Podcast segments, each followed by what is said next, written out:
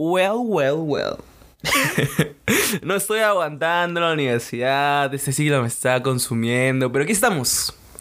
Un día más para hablar de una serie que me ha obsesionado, pero obsesionado en unos niveles, a unos niveles. Yo no soy de volver a ver las series ni las películas más de una vez. Me da hueva.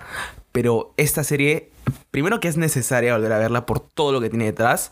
Y segundo que es increíble. En verdad, Hoy vamos a hablar de The Bird. Así que empecemos.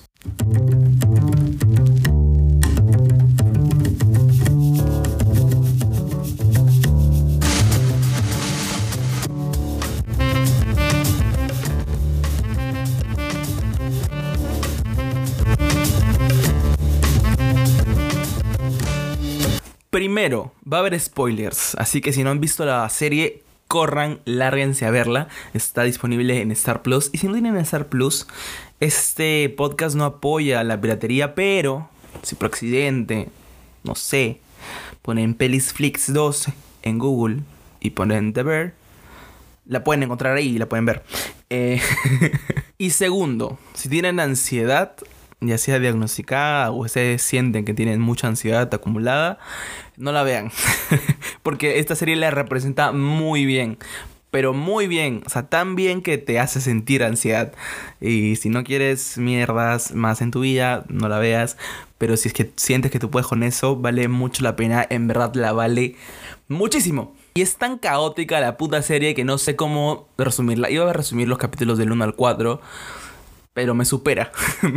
Esto me supera eh, en muchos aspectos. No tengo tiempo ahorita para armar un guion, así que vamos a hablar de lleno en el capítulo 1 y espero que esta explicación les atraiga tanto como para poder verse toda la serie que ya está en su segunda temporada, que la segunda temporada, mamita, magnífica, es magnífica. también la primera, no me malentiendan, las dos, pero eh, a mí me gusta más la segunda. La premisa es simple.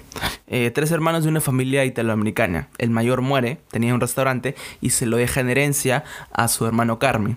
Él va a tener que reflotarlo para que no se hunde en la miseria y en el caos que ha dejado, porque el restaurante es una mierda. Vemos a Carmi en la primera escena eh, surrealista, totalmente surrealista, donde abre la jaula de un oso en medio de una carretera y esta escena va a ir cobrando mucha, mucha relevancia a lo largo de toda la serie y vamos a ir entendiendo el contexto. Pero significa que Carmen está abriendo la puerta a sus miedos, a lo al caos, al peligro, a todo lo que representa estar en un ambiente caótico y a cómo va a tener que enfrentar todo lo que tiene encima. Vemos a Carmi luego en la cocina esperando un pedido de carne que cuando le llega ve que no es la carne que había pedido y que no era la suficiente y corre a su departamento a, a buscar unos jeans porque él coleccionaba jeans eh, Levi's de colección, vale la redundancia, y los vende para conseguir más carne. Él amaba esos jeans. O sea, eh, lo, lo, vemos más adelante que él colecciona y cuida mucho esos jeans, pero los vende para poder comprar la carne que se necesitaba para ese día y para que el restaurante no se vaya en picada. Después tenemos a Sidney, que es una agente externa a todo este caos que llega por primera vez al restaurante para pedir un trabajo y ahí nos da el contexto de quién carajo es Carmi. Ella solicita el empleo y le dice, le pregunta, ¿qué haces aquí? O sea, te conozco, ¿qué haces aquí? y él le dice haciendo sándwiches. Más adelante nos dicen que Sidney, bueno, que Carmi, perdón, es o fue, mejor dicho, uno de los mejores sus chefs de los mejores restaurantes de todo Nueva York. Y ahora estaba trabajando en un restaurante de sándwiches de mierda eh, que se estaba hundiendo. Ahora voy a presentar a los personajes que serán más relevantes a lo largo de la serie, que son Carmi, eh, Richie, Tina, Marcus, Sidney, eh, que es la nueva, Sugar, que es su hermana, Cícero, que es su tío, y Fac, que es el amigo de Carmi que arregla todos los problemas que vayan surgiendo. O sea, por ejemplo, no sé, la tubería, eh, una batidora rota, etcétera, etcétera, etcétera. Ok, o sea, Carmen, eh, digo, Fac no es un deus es máquina porque no lo soluciona todo, pero como que facilita mucho la, el, movimiento de la trama, como que lo hace un poco más ágil. Eh, me gusta, me gusta Fuck. Es un personaje que como que no sé, es, es secundario, es secundario, pero no sé.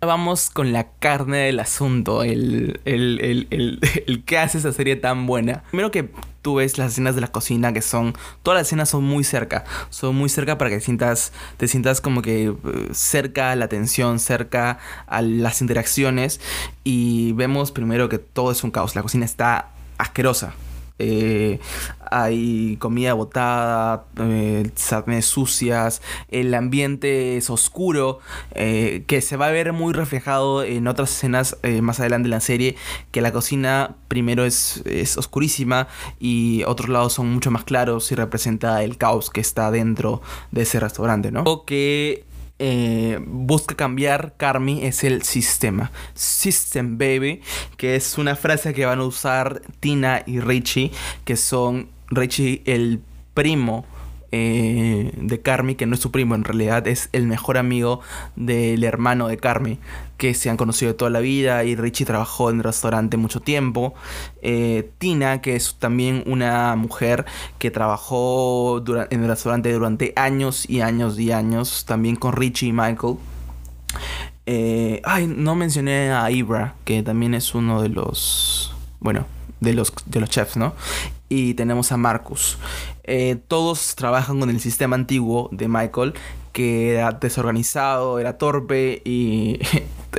o sea, el sistema era familiar, pero no era un sistema para manejar un negocio, porque todos tenían confianza, ¿no? Richie, Tina, Marcus reían de bromas estúpidas, cosas así, pero no trabajaban eficientemente y no trabajaban bien. Y eso es lo que busca cambiar Carmi. Quiere elevar el nivel de restaurante a uno mucho superior, muy superior quiere que las cosas salgan bien, quiere que el restaurante salga bien, porque yo creo que el restaurante para Carmen significa salvar una parte de su hermano que murió eh, y salvarse a sí mismo también. Richie, el primo, va a ser uno de los muros más grandes que Carmen va a tener que derrumbar para cambiar este sistema.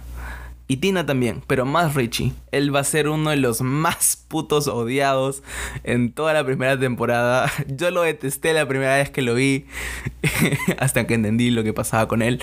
Pero bueno, queja porque Carmi primero sacó la carne 8, eh, dos horas, cuatro horas después de lo que debía sacarse, pero Carmi eh, tenía razón porque la carne, la carne necesitaba más horas de cocción para que supiera mejor, eh, porque Carmi estaba cambiando el menú, sacando el espagueti, que era uno de los especiales de Michael en ese restaurante, pero que Carmi decía que no tenía sentido alguno en el menú, o sea, que no, que no iba con el menú.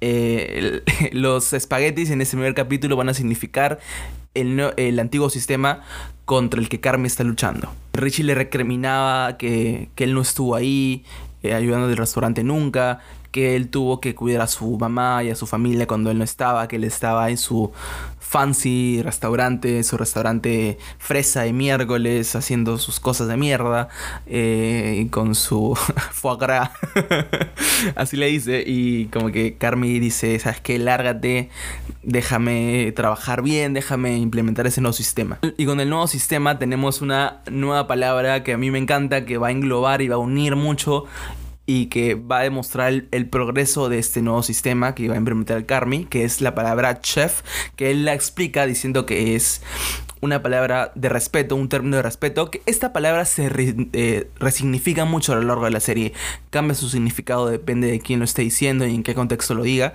pero al menos en el primer capítulo lo utilizan como una cuestión de, unión, ¿no?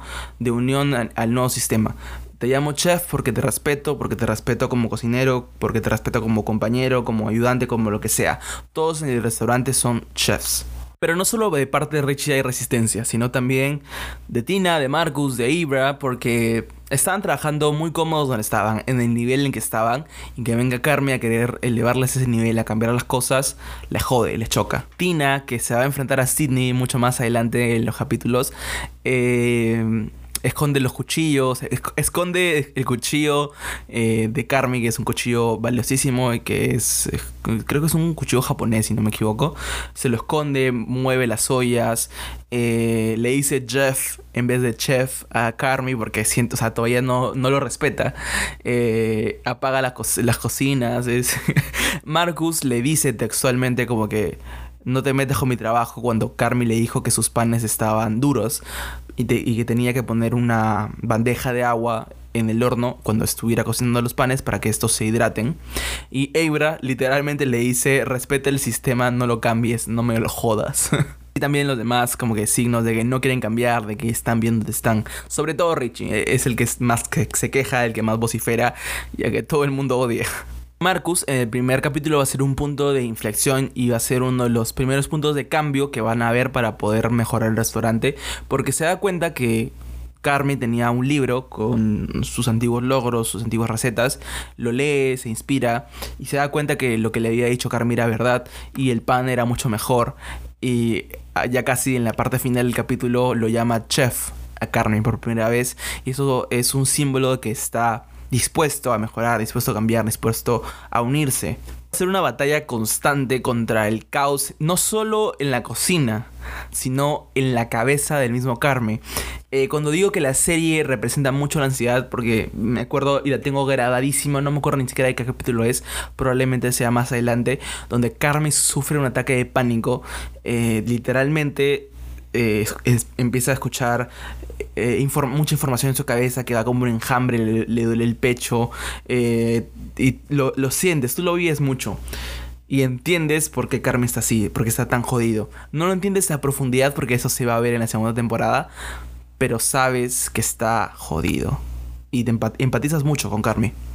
voy a dar unos cuantos spoilers de más adelante que, van que les va a dar un poco de contexto Richie no es un monstruo, no es un idiota porque sí, simplemente no tuvo una educación como la que tuvo Carmi. Eh, siempre estuvo rodeado de, imbéciles. y él, por consecuencia, es así, pero no es mala, no es mala persona, no es una. No es un idiota completamente. Tiene una hija a la que ama mucho y a la que adora mucho pero no está en contacto con sus sentimientos, con sus emociones y no ha, no ha evolucionado. Ese es el, esa es la cosa. En todo ese tiempo no ha evolucionado como persona y se siente amenazado por Carmi porque él siente que está elevando unas cosas a un nivel que él no puede alcanzar y que lo van a dejar rezagado y por eso se resiste tanto, por eso eh, da tanto problema, por eso lo jode tanto a Carmi. Carmi tampoco es un pan de Dios, ¿eh? ¿eh? a pesar de que tiene problemas, Carmi está jodido y lo exterioriza y jode mucho las cosas porque está tan metido en su mente que no escucha a Sidney, que le da propuestas muy buenas para mejorar eh, el negocio, eh, pierde los estribos, se sale de sí. Y hay una escena que quiero, de la que quiero conversar, que está mucho más adelante. Ya sé que tengo que hablarlo, maldita sea fue uno de los mejores chefs de los mejores restaurantes de Nueva York, eh, pero él estaba en ese caos para poder mantener su caos mental un poco apagado, pero al final lo jodió más. Eh, estaba, eh, se ve el contraste que es una cocina impoluta, todo reluce de blanco, eh, todos están en una perfecta armonía y Carmen está en la barra eh, haciendo los, los aperitivos, los, este, las órdenes, contando, contando, contando y se escucha, bueno, una, una de las chefs le trae una salsa, se equivoca, la vuelve a traer, se equivoca, la vuelve a traer, se equivoca y viene el chef, el principal, y le dice a Carmen, ¿por qué contratas idiotas, no? Le dice, tienes complejo de hombre pequeño, eres lento, te crees muy duro, pero no lo eres, deberías estar muerto. Y Carmen se rompe sigue trabajando, pero hay un rompimiento de psique que lo ves cuando como que parpadea muy rápido y se, está jodido y eso lo va a expresar más adelante, mucho más adelante, cuando pierda los estribos, cuando se, se vaya a la mierda todo y, y la tensión, es una de las cosas que mejor maneja la serie, ¿no? El tensar y soltar, tensar y soltar, tensar y soltar, te mantiene siempre pegado al asiento, siempre esperando qué va a pasar después. es muy buena serie, en verdad si tienen que verla, no importa si es en Star Plus o en, en Netflix Plus, no sé, eh, búsquenla. tienen que verla, se les recomiendo un montón. No se van a decepcionar. Los personajes eh, te encariñas mucho con cada uno de ellos, aunque primero los odies a primera vista, después dices, ok, entiendo por qué son así. Eh, el, crecimiento de cada uno es muy real, las interacciones son muy reales, representan muy bien los trastornos, algunos trastornos psicológicos, no todos. Eh, y es una serie que te invita a verla. Eh, primero a estar pendiente y a verla más de una vez. Véanla de ver en Star Plus y en páginas piratas. y eso ha sido todo por el capítulo de hoy. Este capítulo está disponible en Google Podcast, Apple Podcast y Spotify. Gracias.